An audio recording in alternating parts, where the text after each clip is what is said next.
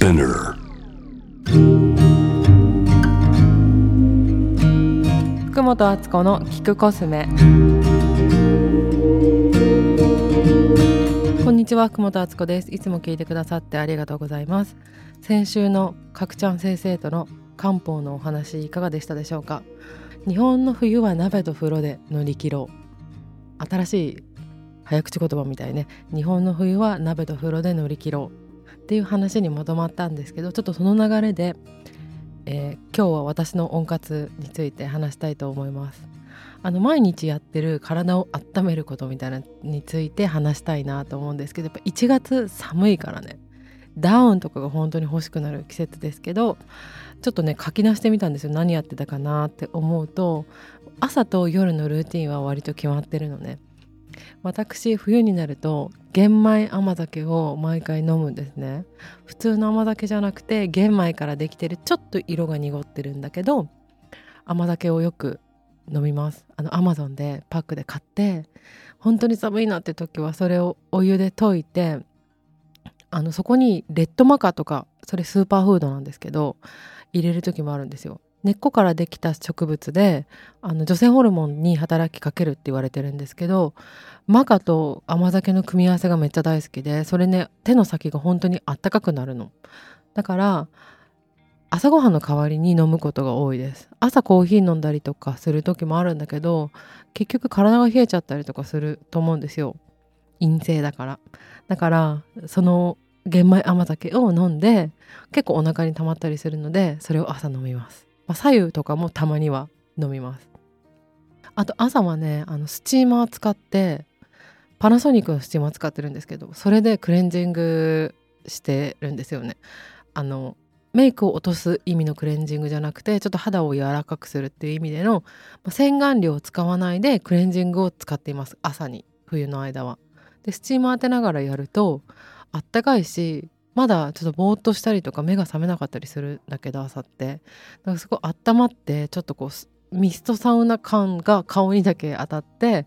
あのメイクの準備できるからそれも気持ちがいいのでそれもね朝はやってることの一つです。でやっぱお風呂はね夜は絶対に入るようにしていてあの浴槽浸からないとやっぱり体の調子がだんだんだんだん疲れが私は溜まっていくと思うんですよ。でこれ聞いてる人でお風呂めんどくさいっていう方いるかもしれないんですけど湯船入んないと湯船入んない自分が普通になるからちょっと調子悪くてもそれがだんだん慣れてっちゃうのね。でちょっとでもいいから毎日あの半身浴でもいいのでまあ腰が浸かる程度にのお湯でもいいんだけど入ると全然違うし入浴剤がそこに入ってくるとまたさらによくってこの間かくちゃんから教えてもらった入浴剤使ってみたんですけどすごい香ばしくてね薬湯みたいなね色がねめっちゃ出てました。なんかこの5月に勝負湯やり始めてからこれこんなことできたらいいなって思ってるんですけど12月はゆず湯とかみんな知ってるじゃないですか。これ毎月日本の季節のお風呂ってあるんですよ。で1月はちょっと今調べてみたら松湯って言ってパインですよね。松の葉っぱを水から煮出して、まあ、これちょっとアロマ的なんですけど煮汁を加えるとか3月よもぎ湯とか私の誕生日の2月は大根湯。大根の葉っぱを日陰に吊るして乾燥させて布袋に入れて湯の中へとかこれお金かからないじゃないですか。で入浴剤とかもあのいいですけど自分で作るこういうあの季節のお風呂って結構文化的で楽しいと思うんですよね。桃湯とかねあのこれ桃湯は7月ですね。桃の葉っぱを入れるんだって。10月は生姜湯とか食べられるものからスーパーに行って買えるものであとご飯の残り物で大根の葉っぱとかねできるんだったらすごい楽しくないですか？いいよなと思います。あとマッサージとかねストレッチとかね YouTube でピラティスとか検索してあのその時気になる部位をやってから私はストレッチは夜派なんですけど眠りの質とか全然違うし朝起きた時に疲れが溜まってないからあのやっぱり30代以降はいかに捨てる力を高めるかってことだと思うので老廃物を外に出すとか。なんかちゃんとその日の疲れを取ってから寝たりっていうのにあの結構頑張ってます。あと湯たんぽもしてる神楽坂にある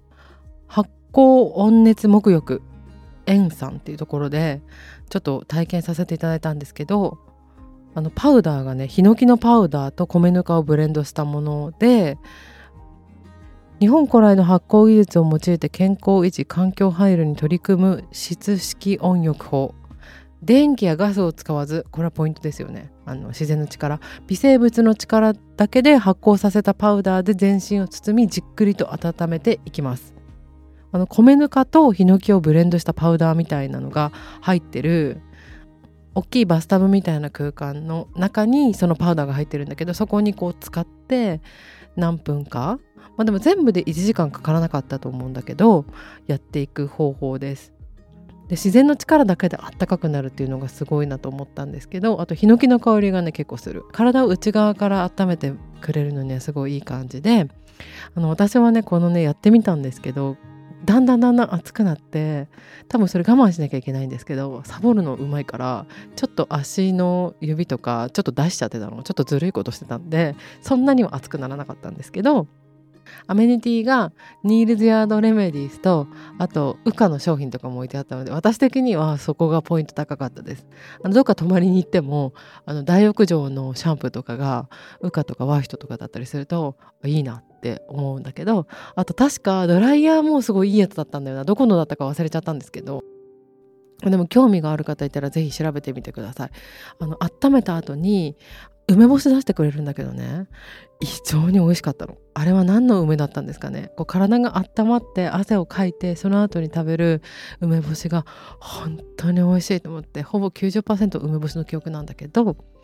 そういうなんか細やかにあの昨日届いたお店だなと思いました。でもとりあえず梅干しが美味しいから梅干し食べに行ってみてください。私は家ではよもぎ蒸しをやってるんだけどよもぎ虫はね全然あの重みが体にかかってこなくて蒸気なのでだか蒸気でいくか木のパウダーでいくかとかちょっとその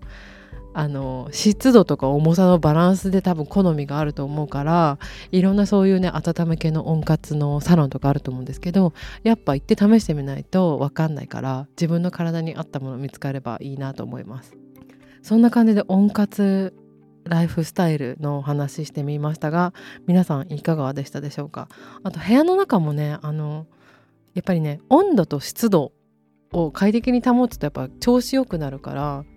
私家ではあのエアコンの暖房をしないようにしていて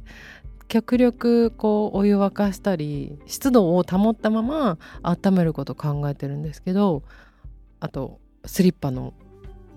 素材とかね